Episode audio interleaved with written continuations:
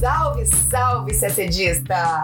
Seja bem-vinda e bem-vindo a mais uma edição semanal do nosso podcast com os fatos que viraram notícia entre os dias 23 e 30 de setembro. Falaremos da decisão russa de anexar quatro regiões da Ucrânia após realizar um referendo rejeitado por boa parte da comunidade internacional. Em resposta, a Ucrânia solicitou formalmente sua adesão à OTAN. Ainda na esteira do conflito na Ucrânia, a gente conta os impactos do vazamento de dois gasodutos que levam gás russo para a Europa. As eleições na Itália confirmaram um governo de extrema direita do partido de Giorgia Meloni Meloni. Também falamos de Oriente Médio. Você vai entender aqui no nosso podcast como os ataques no Kurdistão iraquiano se relacionam com a onda de manifestações no Irã. Aqui na América do Sul, destaque para a reabertura oficial da fronteira entre Colômbia e Venezuela. E o próximo diretor da OPAS, a Organização Pan-Americana da Saúde, será um brasileiro. Tudo isso você acompanha agora em detalhes no nosso podcast. O presidente ucraniano Volodymyr Zelensky anunciou há pouco, na sexta-feira, dia 30, que a Ucrânia assinou uma solicitação de adesão acelerada à OTAN. Isso ocorreu alguns minutos só depois que a Rússia formalizou a anexação de quatro regiões ucranianas ao seu território.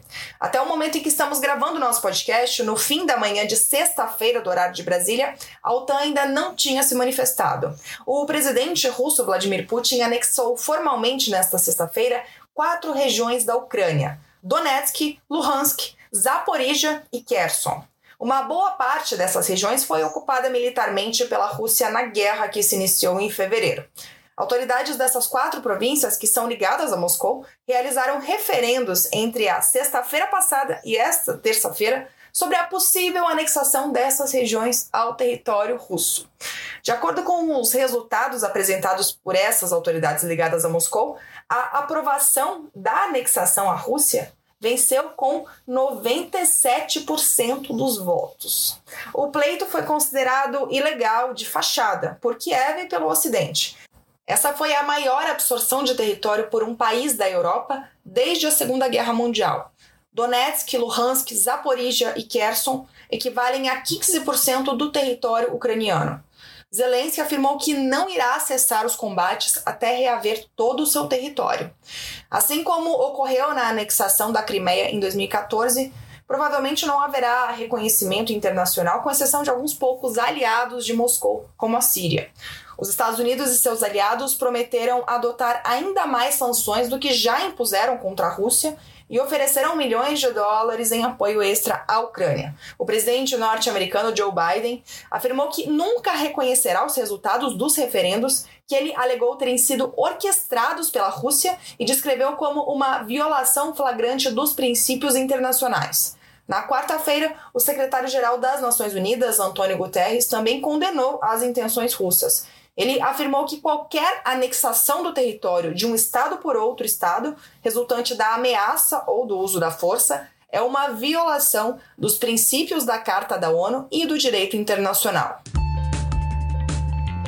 Ainda falando do conflito na Ucrânia, passamos agora para a crise energética.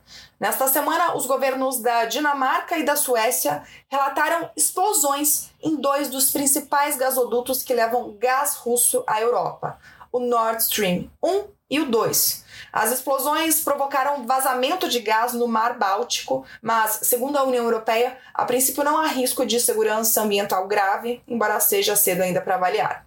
Bom, os motivos da explosão ainda estão sendo investigados, mas os dois lados trocam acusações. Na quarta, dia 28, o chefe da diplomacia da União Europeia, Josep Borrell, afirmou que os vazamentos não são uma coincidência, mas um ato deliberado.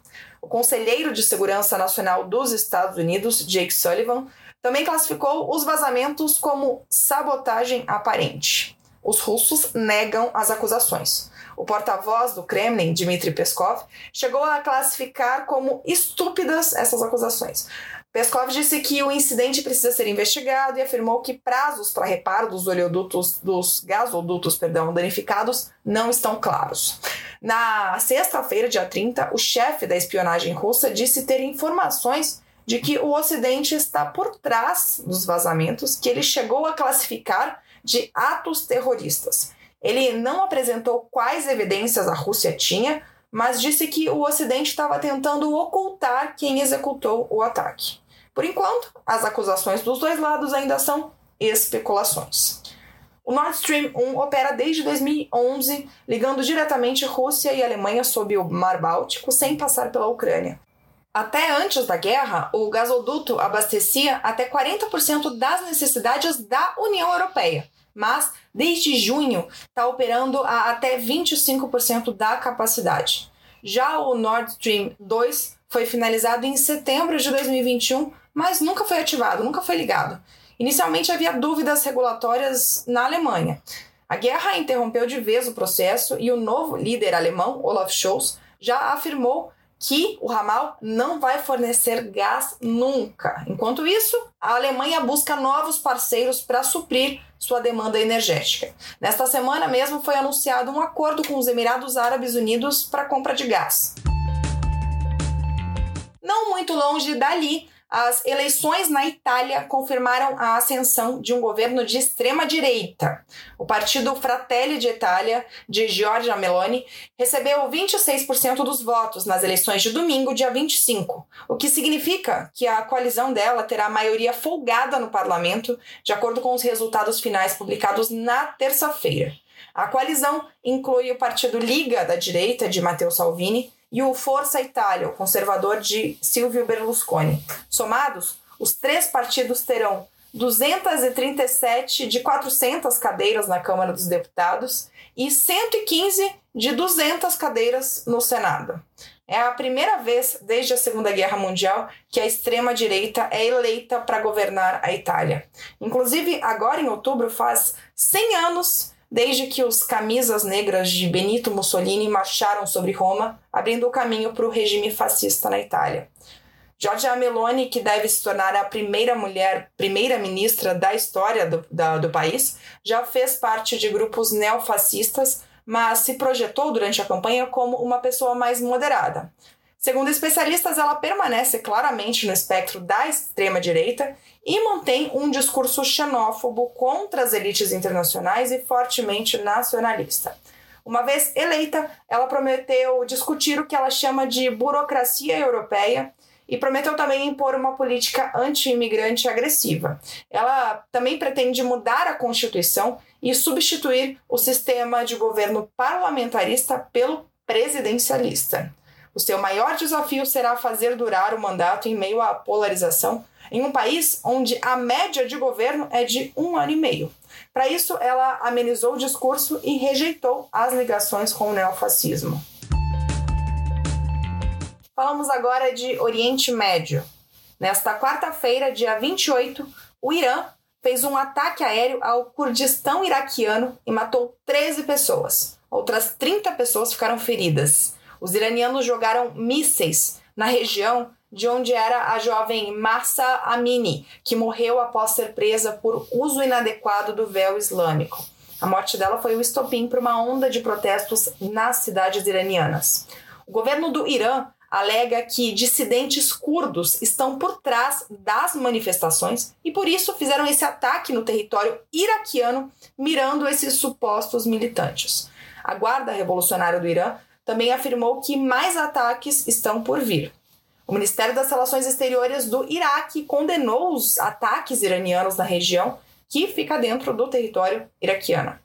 O Irã vive uma das maiores ondas de protestos contra o uso do véu e a repressão policial, especialmente contra as mulheres. O mote das manifestações foi a morte de Amini, uma curda de 22 anos que foi presa por uso inadequado do véu quando fazia turismo com sua família no noroeste do Irã.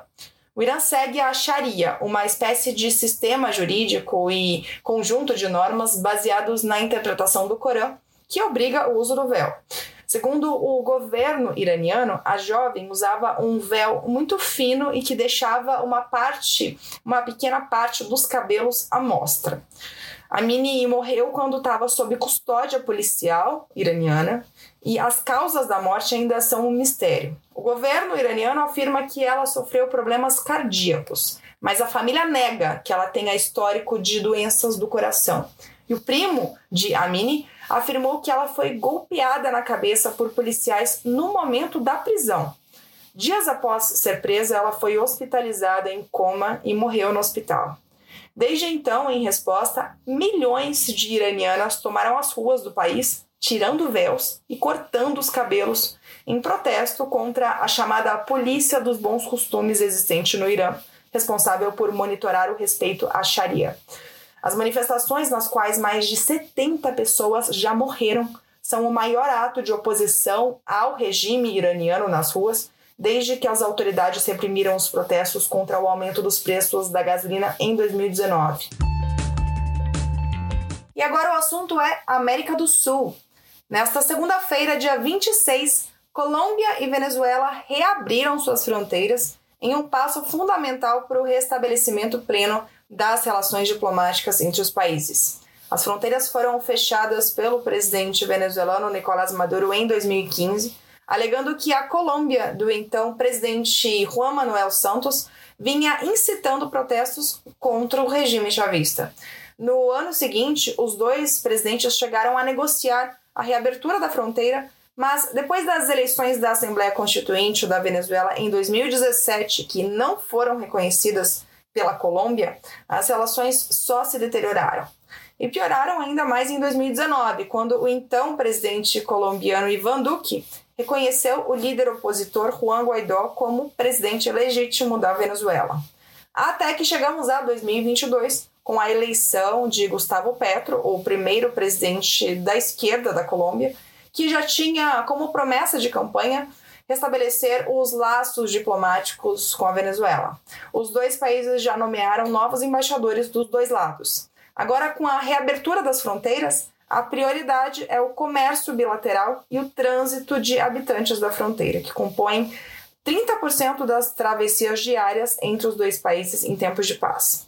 A medida vai tornar também bem mais baratas as viagens de um país para o outro, já que nos últimos três anos era necessário fazer conexões com países vizinhos.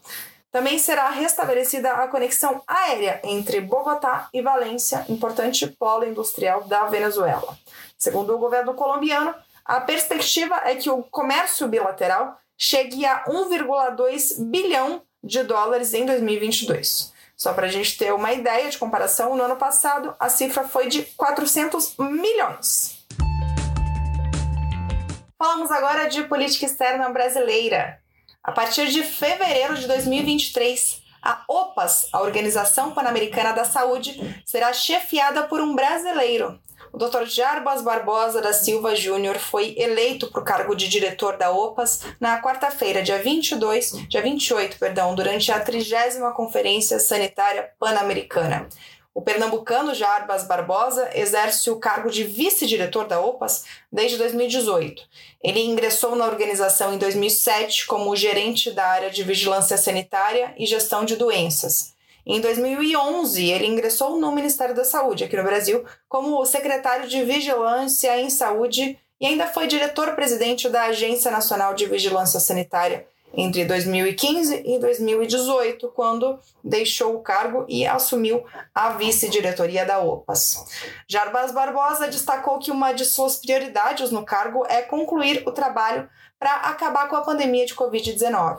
Ele acredita que a região precisa aumentar a capacidade de produção de insumos médicos para não depender de importações em uma eventual emergência sanitária. A Organização Pan-Americana da Saúde, fundada em 1902, é a agência especializada em saúde do Sistema Interamericano e também atua como escritório regional para as Américas da OMS, a Organização Mundial da Saúde. Segundo o Itamaraty, a eleição de Jarbas Barbosa reflete o reconhecimento internacional do Sistema Único de Saúde brasileiro, SUS, e da execução da diplomacia da saúde, uma das prioridades do governo brasileiro.